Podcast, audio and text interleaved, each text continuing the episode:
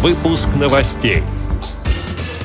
Нижнекамская городская прокуратура выявила нарушение законодательства в сфере обеспечения беспрепятственного доступа инвалидов по зрению к объекту социальной инфраструктуры. В Нижнем Новгороде состоится встреча с участниками проекта «Метро для всех». Татарской республиканской специальной библиотеке для слепых и слабовидящих издана книга по географии края.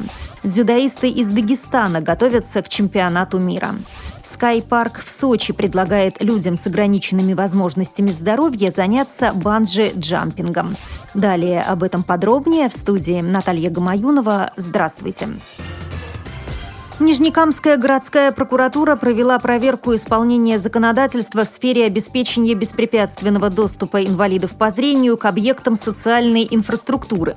Установлено, что светофор, находящийся на пешеходном переходе возле остановки Мира-43 в Нижнекамске, не оборудован средством звукового дублирования световых сигналов, что исключает безопасное и беспрепятственное передвижение инвалидов по зрению к расположенному рядом зданию городского управления социальной социальной защиты, сообщает сайт «Новости прокуратуры РФ». Акт прокурорского реагирования в настоящее время находится на стадии рассмотрения. В Нижнем Новгороде состоится встреча с участниками проекта «Метро для всех». Мероприятие направлено на оказание помощи маломобильным группам населения в пользовании подземкой.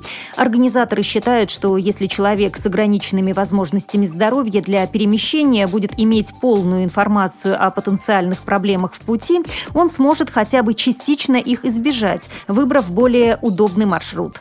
Разработала и запустила проект «Метро для всех», позволяющий прокладывать маршрут с учетом препятствий препятствий для людей с ограниченными возможностями здоровья компания NextGIS. По словам разработчиков, сервис будет также полезен мамам с колясками, пожилым людям и гражданам, везущим значительное количество багажа, сообщает агентство социальной информации.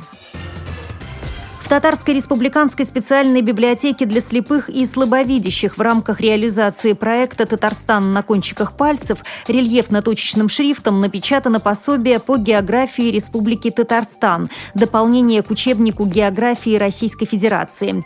Издание увидело свет при финансовой поддержке Всероссийской общественной организации «Русское географическое общество» и повествует о природной и экономической географии Татарстана. Напомню, весной текущего года проект библиотеки «Татарстан на кончиках пальцев» стал победителем четвертого открытого конкурса на соискание грантов Русского географического общества. В настоящее время готовится к печати на шрифте Брайля пособие о Казанском Кремле, а также идет процесс начитки дикторами говорящих книг, сообщает пресс-служба Министерства культуры Республики Татарстан.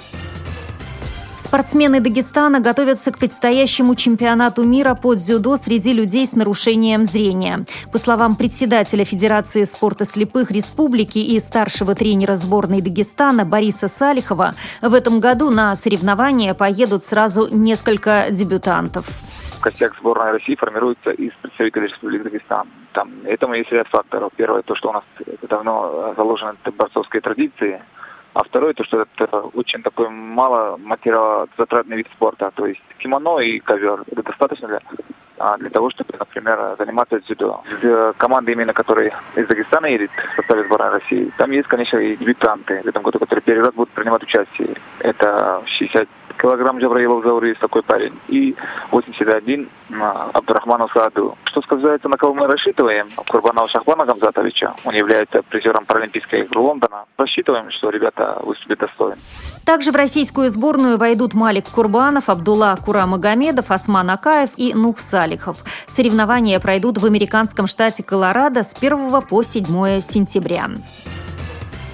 Сотрудники недавно открывшегося скай-парка в Ахштырском ущелье на реке Мзымта в Сочи предлагают людям с ограниченными возможностями здоровья заняться банджи-джампингом. Пока у желающих есть возможность пройти по подвесному пешеходному мосту на высоте 207 метров, а также, привязав к ноге канат, совершить прыжок 69 метров. В будущем планируется построить еще несколько подобных площадок – веревочный парк «Маугли» и ресторан на высоте. Организаторы готовы предложить предложить свои услуги людям с ограниченными физическими возможностями, в том числе с нарушением зрения, уже этой осенью. С этими и другими новостями вы можете познакомиться на сайте Радио ВОЗ. Мы будем рады рассказать о событиях в вашем регионе. Пишите нам по адресу новости собака ру. Всего доброго и до встречи.